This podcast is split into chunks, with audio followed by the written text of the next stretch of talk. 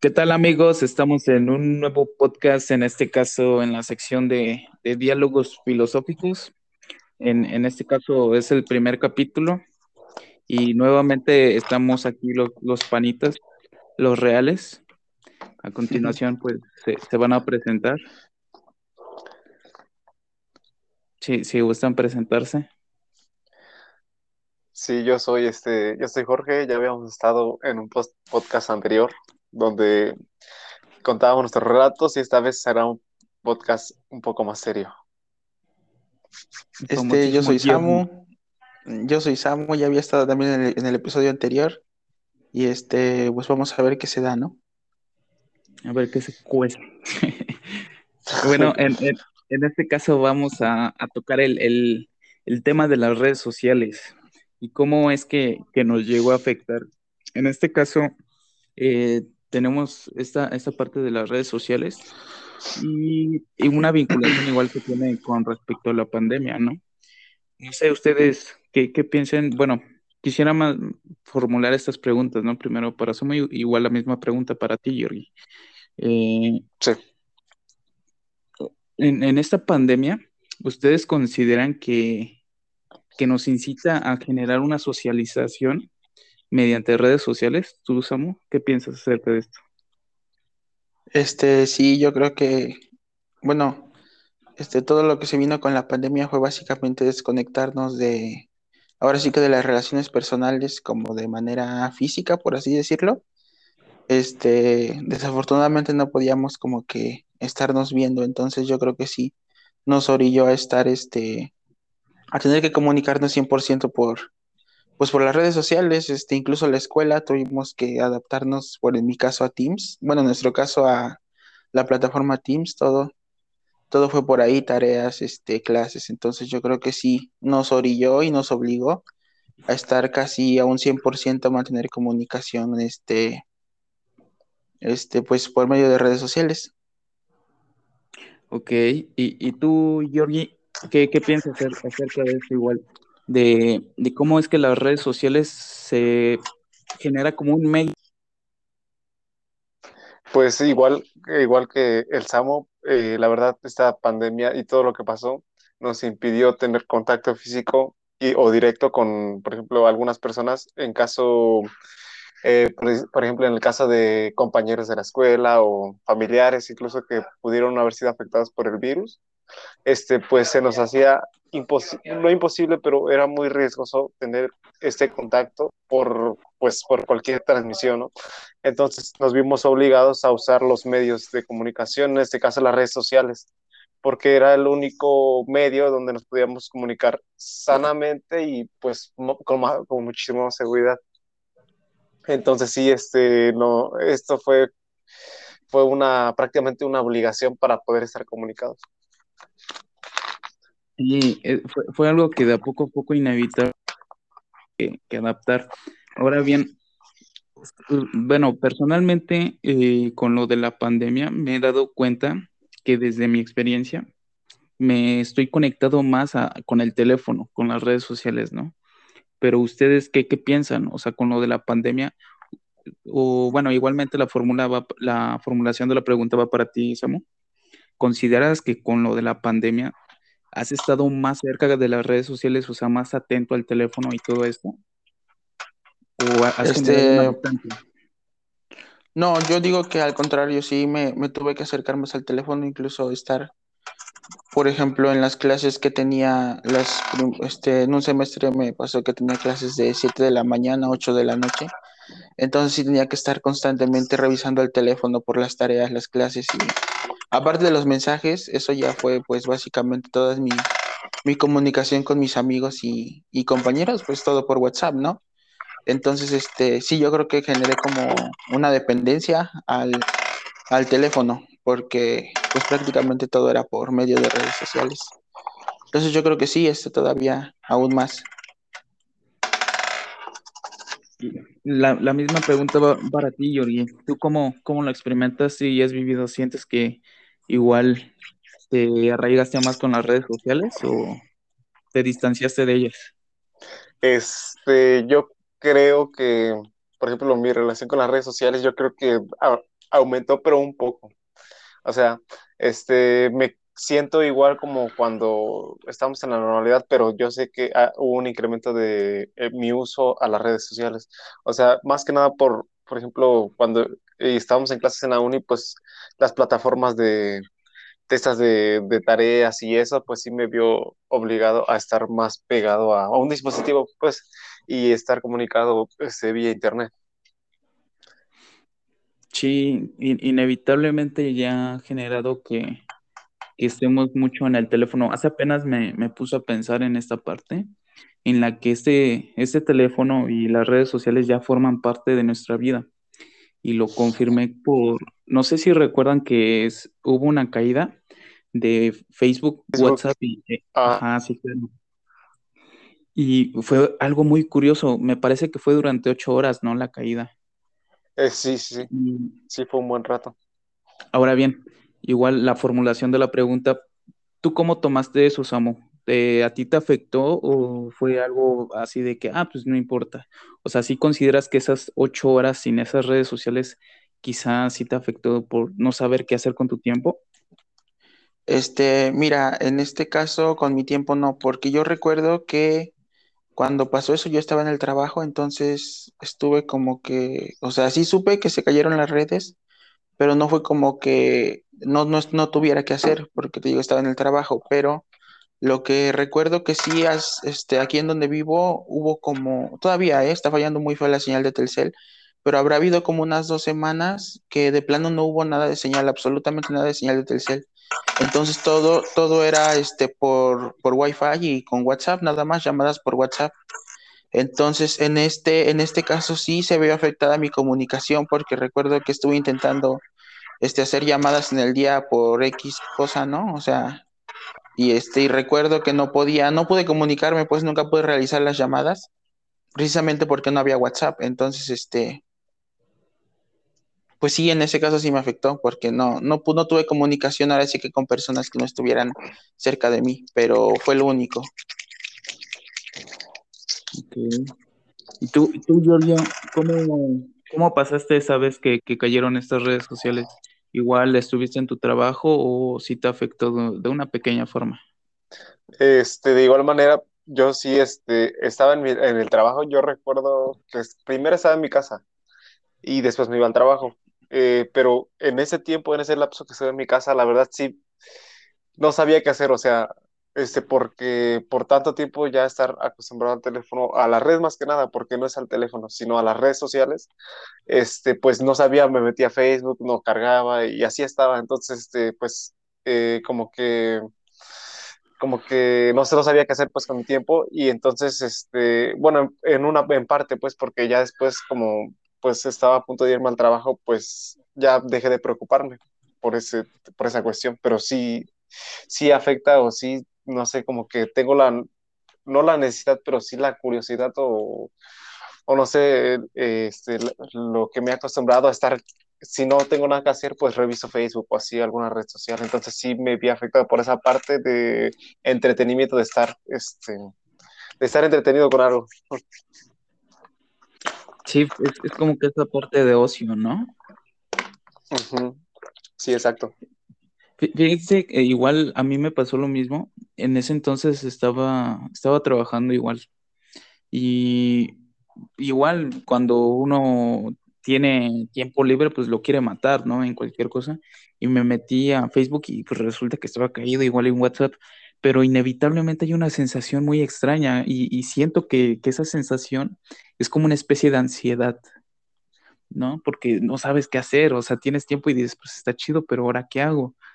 Ahora bien, menciono esto porque hubieron muchos casos de personas quienes realmente entraron en, en estados de ansiedad muy, muy cabronas, o sea, personas que sí han tenido una adicción. Y igualmente menciono esta parte porque mm, hay personas que, que empiezan ya a generar una adicción con, con las redes sociales, ¿no? Ahora bien, me, mencionaba que, o igual mencionaban que cada uno, igual que yo, pues, tienen su trabajo, ¿no? O sea, tienen esta distracción que lo aparta un poco del teléfono, pero hay personas que no, eh, matan la mayor parte del tiempo en su teléfono. Entonces, llega esta otra pregunta que, quiero formular. ¿Ustedes consideran, porque hasta la fecha de hoy no hay una regularización del uso de estas redes sociales, ¿ustedes consideran que debe de haber una regularización? Igual la, la pregunta igual va, va para ti. ¿Piensas que debería de haber una regularización para estas redes sociales, para su uso? Este, yo creo que no, no debería haber una regularización porque ahora sí que cada quien tiene la libertad, ¿no? De elegir qué hacer con su tiempo. En el aspecto de que sí hay mucha gente que genera adicción y yo, yo he tenido eso, ¿no? Que no estoy haciendo nada, entonces por inercia abro Facebook y digo, no, pero pues ¿para qué lo abro, no? Y, o por ejemplo, me pasa con WhatsApp, a veces este, no estoy haciendo nada, saco mi celular y abro WhatsApp, eh, aunque no tenga un mensaje o así, pero lo abro por simple, simple inercia o no, no lo sé, tal vez porque no sé, no sé qué hacer. Entonces, pero que haya una regularización, por el momento yo no he visto casos así muy, muy cabrones de que, de que alguien este, de plano no pueda vivir sin su teléfono. Este sí los hay, pero no sé, yo no creo que sea necesaria una regularización de, de las redes sociales, pues este, se me hace algo ya muy extremo. Este, hay una película que se llama Ready Player One en donde pasa algo similar. Este, toda la gente está pegada a las, este, en un mundo virtual, por así decirlo, y llega un momento en el que hay una regularización de este mundo, se cierra, se cierra por decir el juego y más o menos supongo que es lo que, lo que dices, que se cierre una, las redes sociales cierto tiempo como para que la gente no se vuelva adicta, porque en este, en este caso que te comento era que, por ejemplo, la gente se veía limitada a interactuar este, en la vida real, entonces todos estaban este, al 100% como que en el mundo virtual, por así decirlo, y no tenían relaciones interpersonales en, en, la, en la vida real, entonces yo creo que no, no estamos tan tan al extremo de, de necesitar una regularización de las redes sociales por el momento. ¿Y tú, tú Giorgio, qué, qué piensas acerca de, una regularización en las redes sociales? Este, con regularización te refieres en, en, parte personal, o sea, por ejemplo, regularizar tu tiempo de, por ejemplo, si consumes, no sé, cuatro horas, consumir menos horas, o por parte de la plataforma para, como dice Samuel, para evitar una adicción extrema a la aplicación. Claro, me, me refiero a la plataforma. Ah, este, pues yo creo que igual, igual que Samuel, eh, que Samuel, pues no, no, o sea, debería estar esta aplicación, por decirlo así, 24/7. Entonces, este, porque en parte, o sea, sí afecta a algunas personas y, pero nos ayuda. Entonces, este, yo creo que no sería mm, pues tan excelente idea regularizar esa aplicación porque pues te ayuda más que nada a pues a informarte porque es información instantánea. Entonces, este, yo creo que, que o sea, deberíamos regularizar más nosotros personalmente a la plataforma en, en este caso. Ok, fíjate, hace, hace rato tocó Samu la parte del metaverso. Ahora vamos igual a la formulación de preguntas, pero ahora va al revés. Vas tú primero, Yori. Y en esta parte, no sé si has escuchado lo del metaverso, Yori. He escuchado muy poco, estoy muy poco informado del metaverso. Ok, pero tienes una idea, ¿no? Más o menos. Este, que es, creo que sí, sí, un poco, pero muy, muy, muy vaga idea. Ok, fíjate, la idea del metaverso ahorita se está generando un poco más de apogeo. Porque, bueno, no sé si ya has entrado a Facebook y ya te has dado cuenta que abajo ya no dice creado por Facebook, dice Meta. Sí. Bueno, el metaverso está comenzando a generar el, y está queriendo ah, sí. unir lo que es WhatsApp, Facebook e Instagram con una sola red social para que todo se unifique y, y se genere solamente una aplicación. Ahora, oh. este, este Samu mencionaba una película, la de Ready Player One, ¿así se llama, Samu? Sí. ¿Ya la has visto, Yori? No.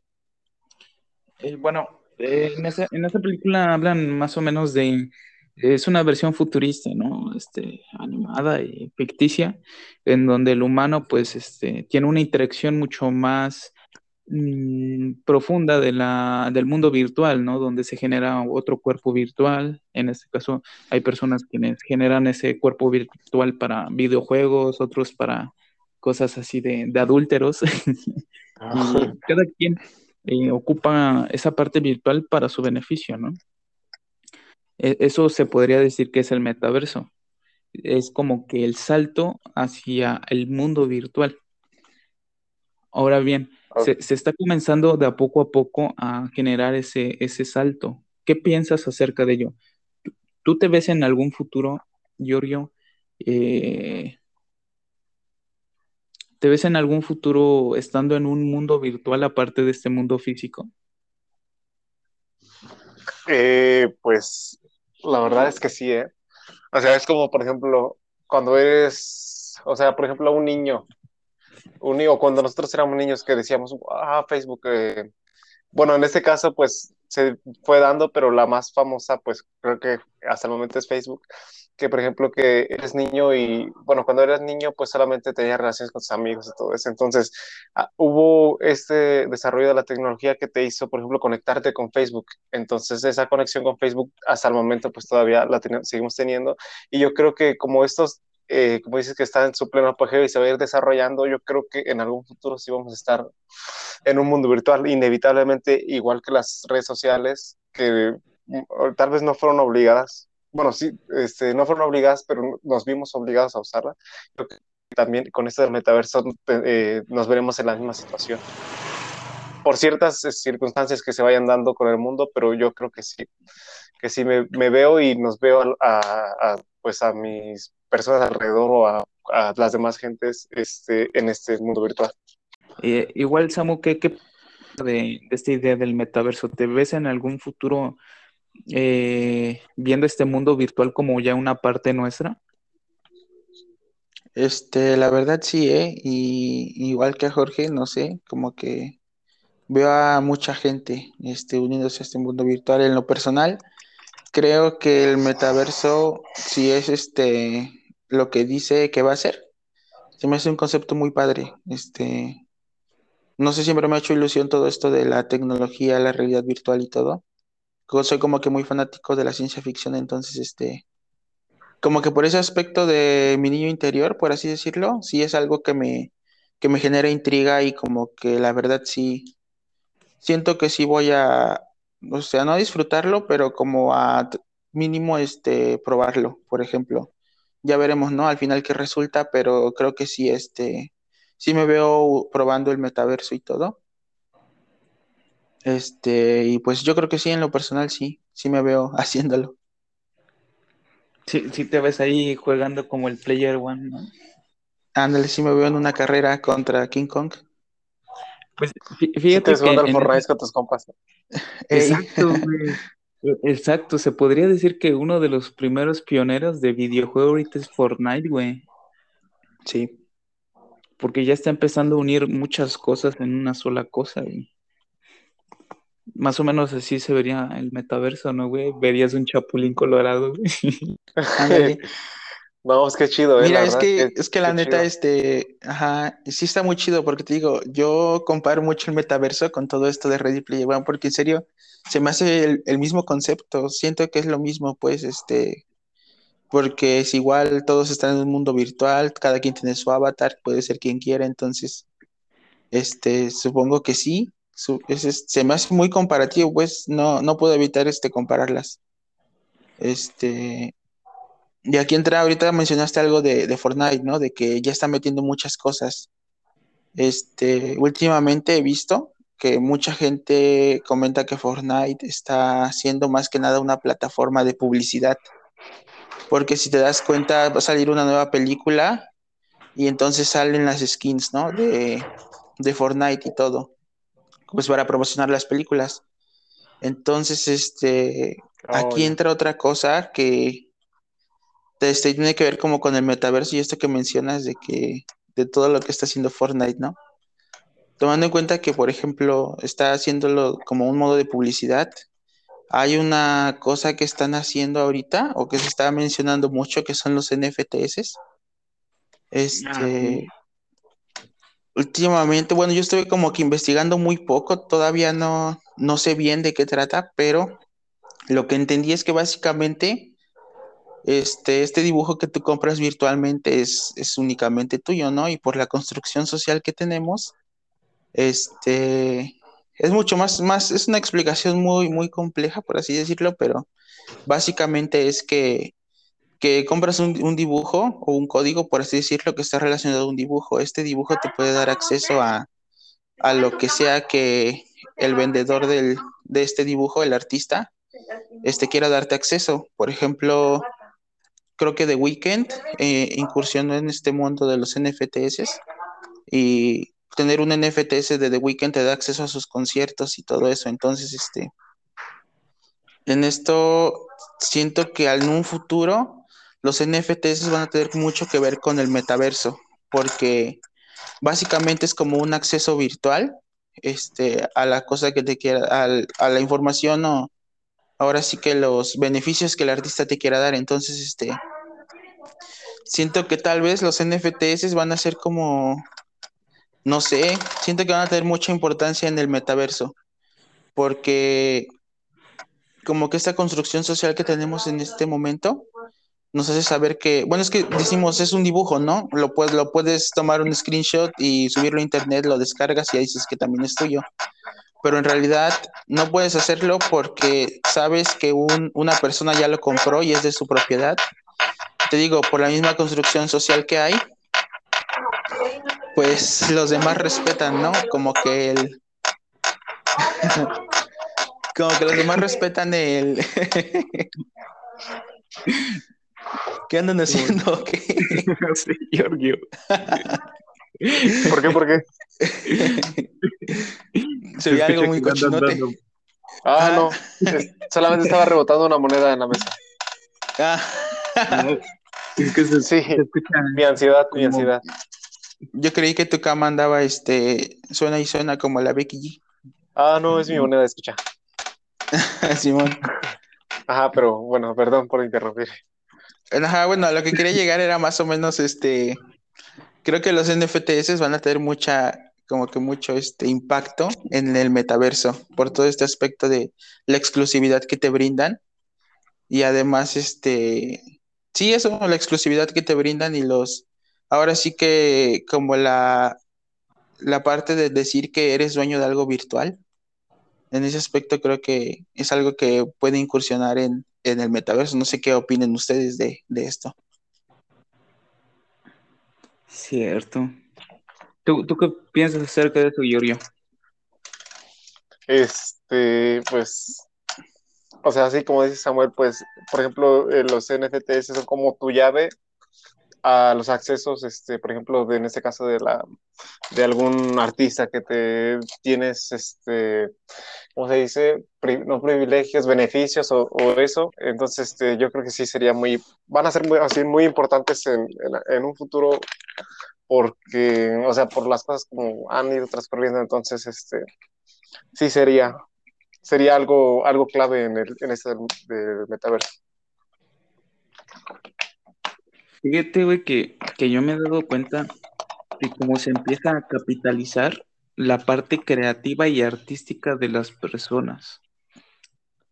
Porque la parte artística y creativa de una persona, el tú poseer eso es lo que te da la exclusividad. Un ejemplo, eh, veía el diseño de los más famosos, creo que son los changuitos, los NFTs, no sé si los han visto.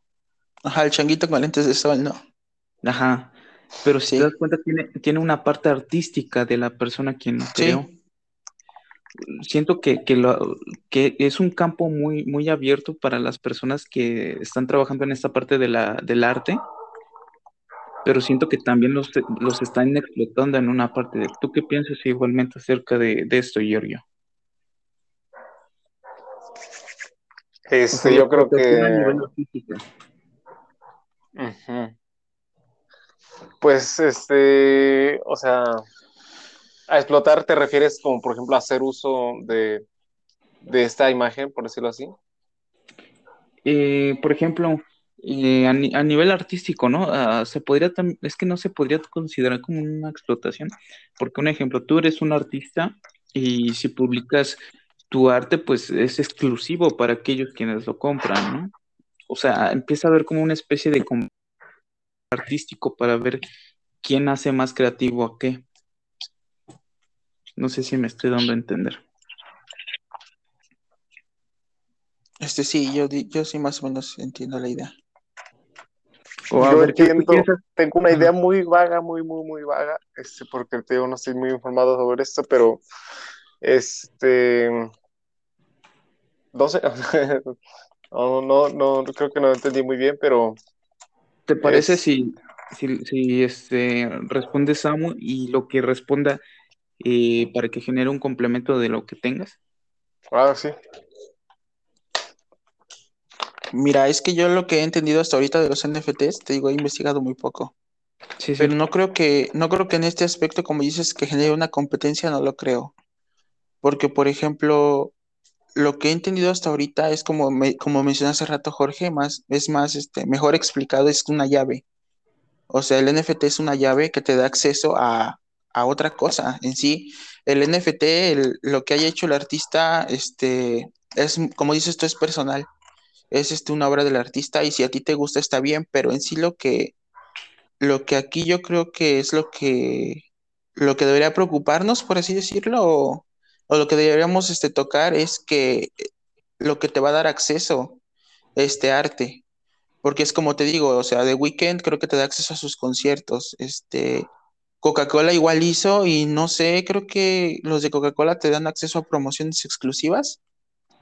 Y es lo que te digo, por ejemplo, estamos como que incursionando, o más bien los, estos artistas y las empresas están incursionando en este nuevo mundo porque me parece que empezó con, la, con, este, con este aspecto de las criptomonedas. En ese, así es como empezó todo esto de los NFTs, es este, como un nuevo mercado, un nuevo mercado que no creo que vaya 100% enfocado al arte y al final yo creo que va enfocado al, ahora sí que pues al dinero, ¿no? A manejar información y todo, todo esto. Entonces, este, digo, no creo que exista una competencia entre los artistas, porque más bien va a existir una competencia entre las empresas de ver quién, quién ofrece, o sea, qué es lo que te va a ofrecer este NFT. Entonces, este, al final yo creo que el arte no, no creo que sea tan importante a la hora de, de adquirir tu NFT, porque lo que estás comprando es lo que te ofrece.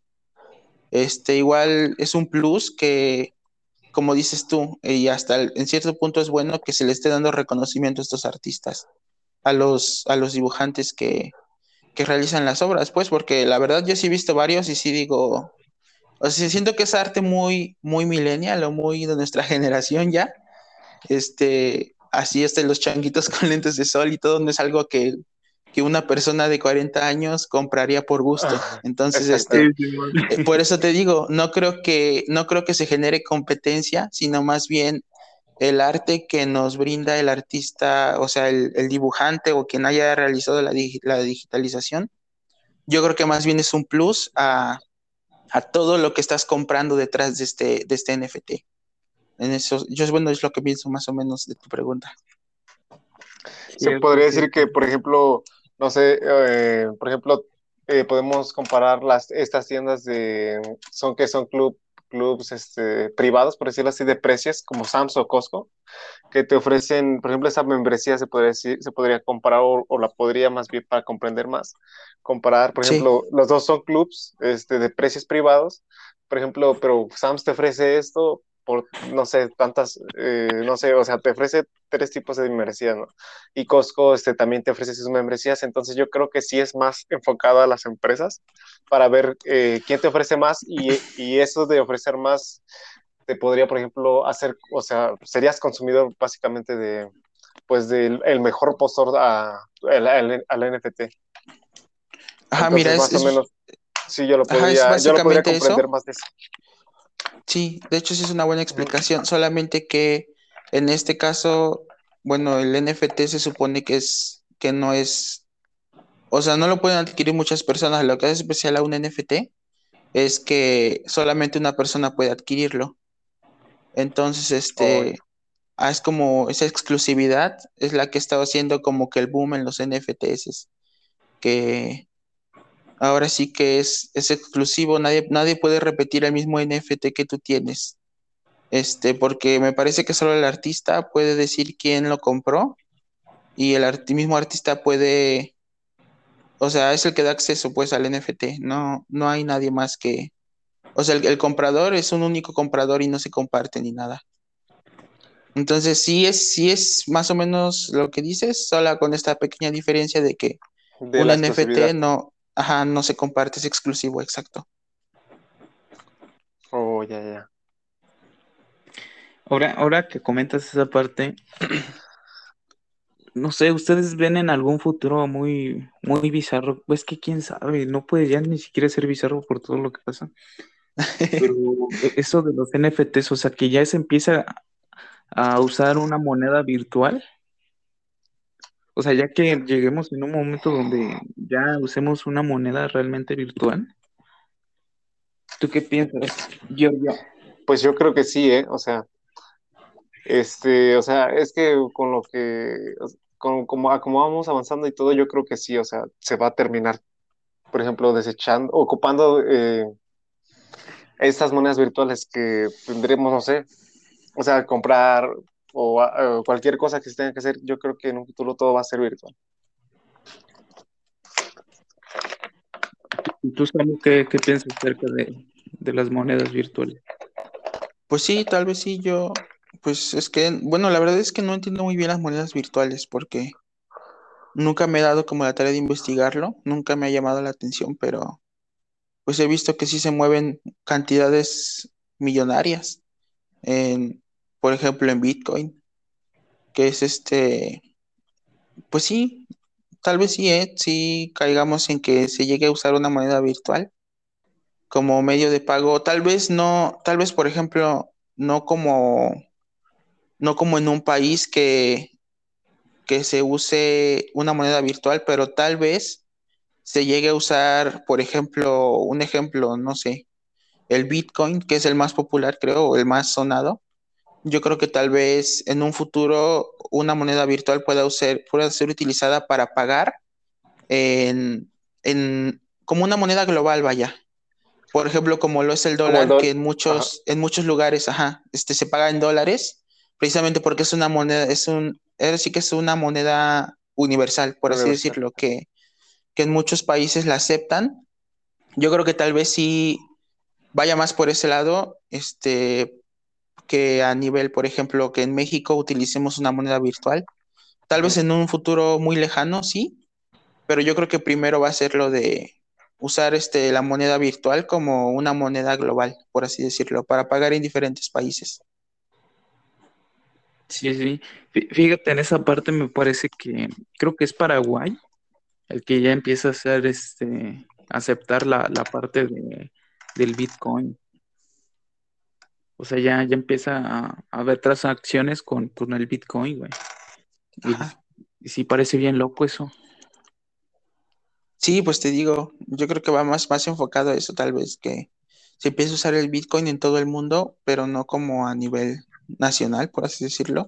Claro. No sé, tal vez también, ajá, igual dependa de la economía, porque por ejemplo es como en Venezuela, ¿no? Que se devaluó tanto la moneda que empezaron mejor a pagar con dólares, porque estar contando tanto dinero básicamente perdió su valor. Entonces, tal vez sí la economía debería estar muy, muy fea como para que se empiece a usar una, una moneda virtual que básicamente que el dinero pierda su valor, así como te menciono en Venezuela, que se tuvo que empezar mejor a utilizar el dólar para no estar ahora sí que contando tanto dinero, tanto papel. Sí, sí. Bueno, amigos, ¿les parece si, si dejamos el, podcast por el momento de aquí? Eh, pues sí. hubo, mucho, hubo muchos temas todavía que, que, que, comen, que complementar. Sí, sí, sí. Entonces, este, ¿les parece si lo dejamos para el siguiente diálogo? ¿Lo dejamos pendiente? Sí, me parece bien. Va que va. Entonces, yo creo que aquí, aquí le, le terminamos para que, para que no quede tan, tan largo el podcast. Igualmente para aquellos quienes lo vayan a escuchar no se les haya tan, no se les haya tan, tan largo. Va. Y, bueno, eh, ¿cuál, ¿cuál, consideras que, sería la, lección que se puede aprender en, esa, en este diálogo, Georgie? Yo creo que eh, sería la adaptación a nuevos a nuevas cosas virtuales, o sea, porque en un futuro y en es realidad que todo va a ser virtual. Entonces tendremos que a aprender a acostumbrarnos a las nuevas a las nuevas modalidades. Cierto, cierto, cierto. ¿Tú, Samu? Sí, yo igual creo como, igual que Jorge, no hay que, no hay que temerle a las, a las cosas que están surgiendo en el mundo, ¿no? Porque al final de cuentas son cosas que están pasando y cosas que tarde o temprano van a llegar a nuestra vida. Entonces, en vez de espantarnos, por así decirlo, yo creo que es mejor informarnos, estar informados de lo que está, de lo que se trata, pues, básicamente para tener una idea. Este, les, yo la verdad siempre he sido muy de, ah, pues está pasando esto, pero, ah, pues ya, ¿no? Está pasando y ya. Entonces, este, últimamente he estado como que más, más, me entero de un tema y pues trato de informarme, ¿no? Este, entonces sí, yo, yo lo que creo es que no hay que temerle al cambio y hay que adaptarnos, como dice Jorge, informarnos más que nada antes de, de todo y este, pues ahora sí que saber, este, como dicen, tomar al toro por los cuernos. Y este, y eso sería lo que, lo que yo pienso de esto. Ok, sí, igual fíjate en, en esa parte que mencionaron la adaptación, igual considero que es, es algo fundamental, ¿no? Porque igualmente, me, no sé si a ustedes les, les, les, está pasando, pero antes yo, yo me sentía actualizado con la tecnología pero siento que últimamente he estado avanzando muchísimo que ya, ya ni siquiera lo entiendo. Ya bien. ni te enteras de, de lo nuevo. Sí, no, no, sé en qué momento, o sea, a pesar de que todavía estamos chiquitos, por así decirlo, estamos chiquitos. Estamos, estamos chavos, ¿no? Estamos chavos. Ajá, o sea, exactamente. Hay cosas que, que, están avanzando muy cabrón, que, que me asusta un poco, güey, de verdad, pero es verdad lo que dicen, ¿no? O sea, en vez de verlo con miedo, o sea, verlo de una forma en la que nos adaptemos ante estas circunstancias, ¿no? En, en cualquier aspecto. En, eso igualmente coincido con ustedes. Y bueno, entonces, este, ¿les parece entonces que dejemos aquí el podcast? Y lo, lo dejamos aquí. Y para todos aquellos que, que, nos escuchan o si nos escuchara por alguien, eh, aquí termina el podcast y ya estaremos subiendo unos más, más adelante. Así que por el momento dejamos aquí este tema. Igualmente, si, si tienen algún tema por el cual gusten que, que dialoguemos o hablemos, igual este, menciónenlo y lo estaremos hablando. Entonces, esto sería todo por el podcast y, y nos vemos hasta la próxima.